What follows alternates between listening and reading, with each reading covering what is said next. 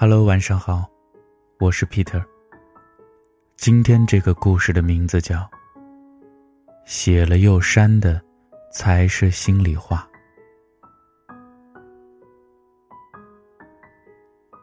想给他发微信。我今天看到一个人，好像你。新上映的那个电影还不错哎，要一起去吗？我知道一家餐厅。有你喜欢吃的鳗鱼饭。找了无数想见你的理由，可最后却只问了一句：“在干嘛？”妈妈问：“吃了吗？”被客户折磨的哪有时间吃饭啊？晚上啊，又得加班到深夜了。可是，再心酸。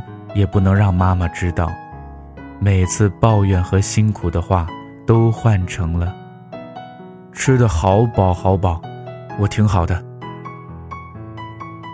已经熬了快一个月，方案改了无数版，最后客户说：“还是第一个好，帮我改回去吧。”我简直大变态、神经病，知道改了多少次了吗？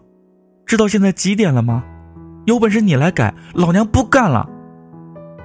当然，这些都只是心里的话，最后还是只能笑着说：“嗯，好的。”朋友着急的问：“哎，兄弟，可以借点钱吗？可是，我刚交完房租，卡里也快空了。我要怎么拒绝呢？”为什么要拒绝呢？好朋友不就应该一起想办法去解决难题吗？最后，说吧，你需要多少？相信你我都曾经有过如此这般的经历：面对一个陌生却又重要的人，提出一个需求之前，总会斟酌许久。很多时候。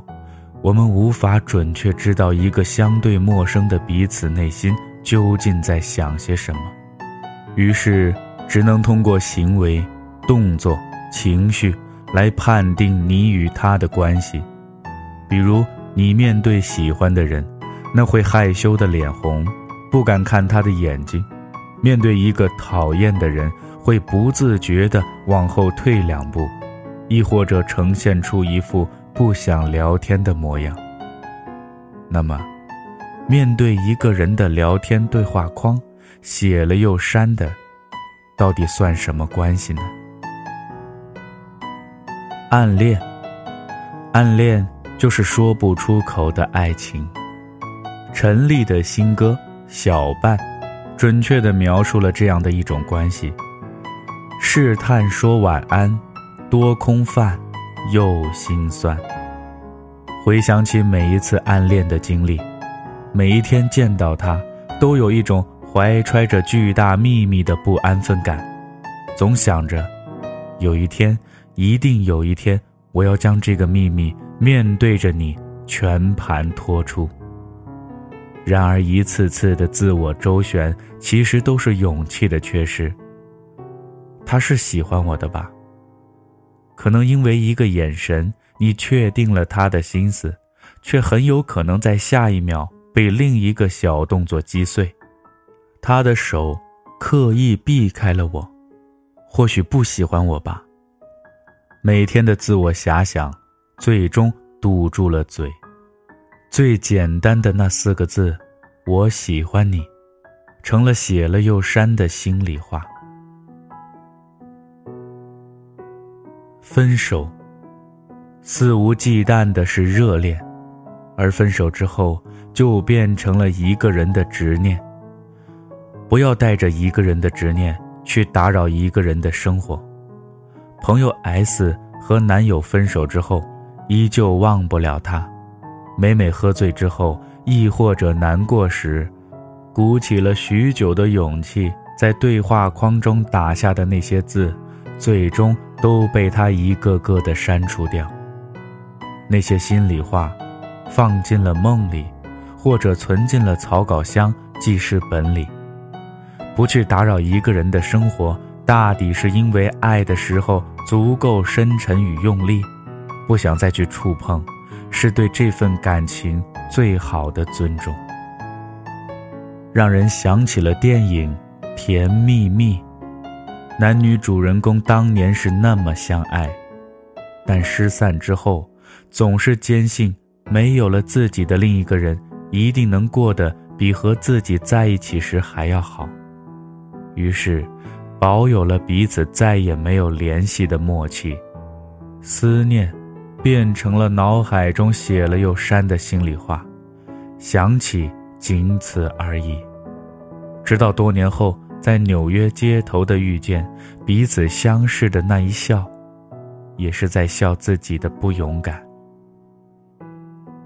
所以，弄了这么久才明白，原来写了又删的，要么是堂而皇之的借口，要么就是掏心掏肺的心里话。前者。可以被解读为说话的艺术，也可以是周旋的技巧。然而后者，永远都是缺乏勇气的态度，亦或者是你我两清的决绝，自己内心的一块处女地。再坚硬的内心，都总想为自己保留那么一丝柔软，保留一份纯真。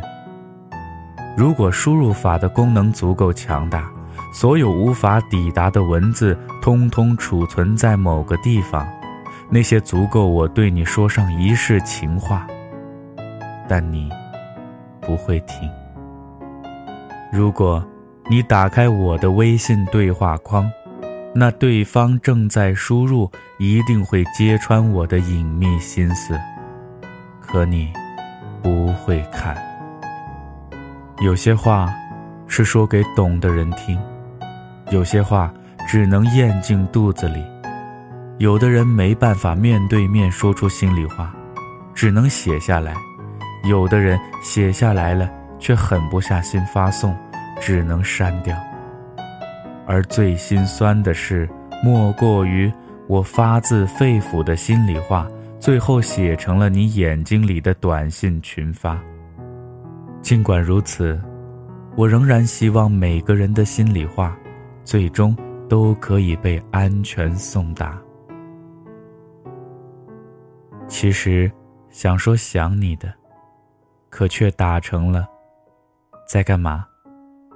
你在干嘛呢？想你。